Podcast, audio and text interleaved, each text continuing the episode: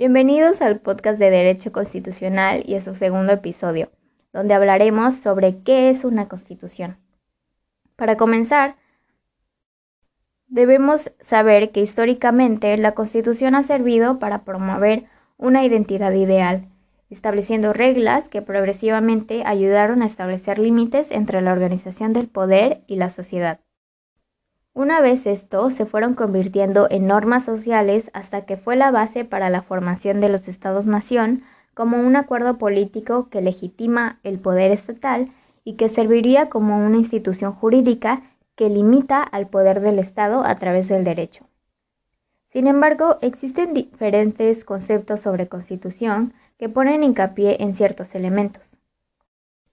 De acuerdo con La Salle, es la ley fundamental que necesita de una promulgación, al igual que la ley, pero esta ahonda más que las leyes corrientes, para que logre ser el fundamento de las demás leyes e instituciones jurídicas y logrando que entre ellas exista coherencia. También es la suma de factores reales de poder, refiriéndose a esta fuerza activa en una sociedad determinada que tiene la facultad para influir en las leyes promulgadas e instituciones en un país. Es decir, los factores reales de poder constituyen también fragmentos de las constituciones y los cimientos para la organización del derecho público de esa nación. Por otro lado, Lowenstein diría que es la ley suprema que limita el poder, que establece estructura y funcionamiento del Estado y del gobierno, y que es una relación de subordinación de poder entre la autoridad y el gobernado. También establece si las normas son válidas, estableciendo derechos y obligaciones de manera unitaria, es decir, en un solo territorio a través del derecho y sus órganos. Incluso las clasifica de acuerdo al no abuso, al menor o mayor abuso del término constitución, en normativas, nominales y semánticas. En las normativas habría coincidencia entre lo que la Constitución prevé y lo que ocurre en la realidad de un país.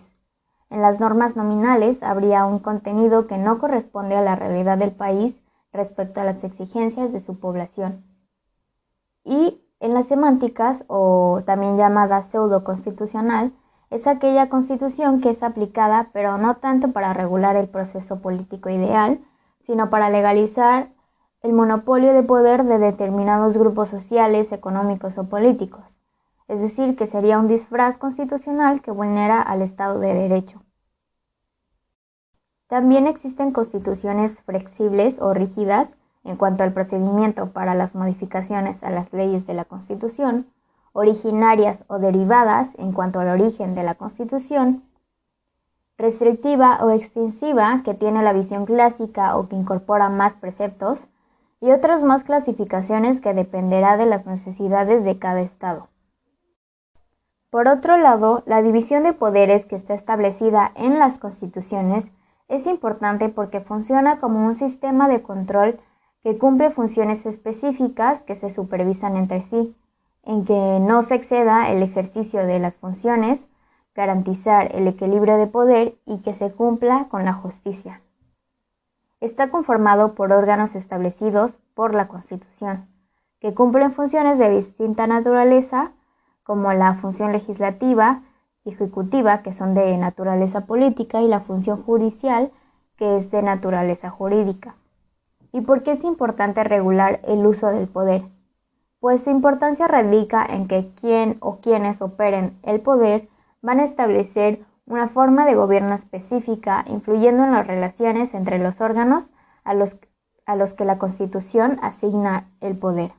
Y de esto va a depender si se establece el orden, la seguridad y el desarrollo progresivo de una sociedad, ya sea en su beneficio o en su contra. Si fuera hablando de beneficios, la Constitución protege a los derechos de todo tipo que tiene la población que habita en un territorio nacional, por su misma superioridad y promueve el bien común y el cumplimiento de las funciones de los órganos del Estado para que individuos y los grupos humanos en una sociedad puedan reivindicar sus derechos frente al poder del Estado y de cualquier otro poder social, económico o cultural. Y de esta manera nos despedimos. Muchas gracias por escuchar tu podcast de Derecho Constitucional. Nos vemos en el siguiente episodio.